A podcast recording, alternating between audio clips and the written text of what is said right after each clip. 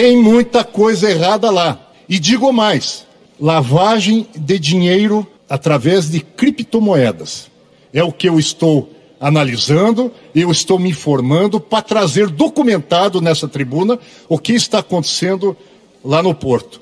E restou ainda, senhor presidente, na, na diretoria dos negócios jurídicos, um dos meninos de ouro, o último, que era procurador da prefeitura no tempo do Marcelo Rangel, e hoje ele está lá no Porto, na diretoria jurídica e Pior, ele trouxe um escritório de advocacia de família de Ponta Grossa, hoje estabelecido em Curitiba, e está forçando os operadores do Porto de Paranaguá, senhor presidente, a contratarem esse escritório, que eu já tenho o nome, e na continuação aqui vou trazer.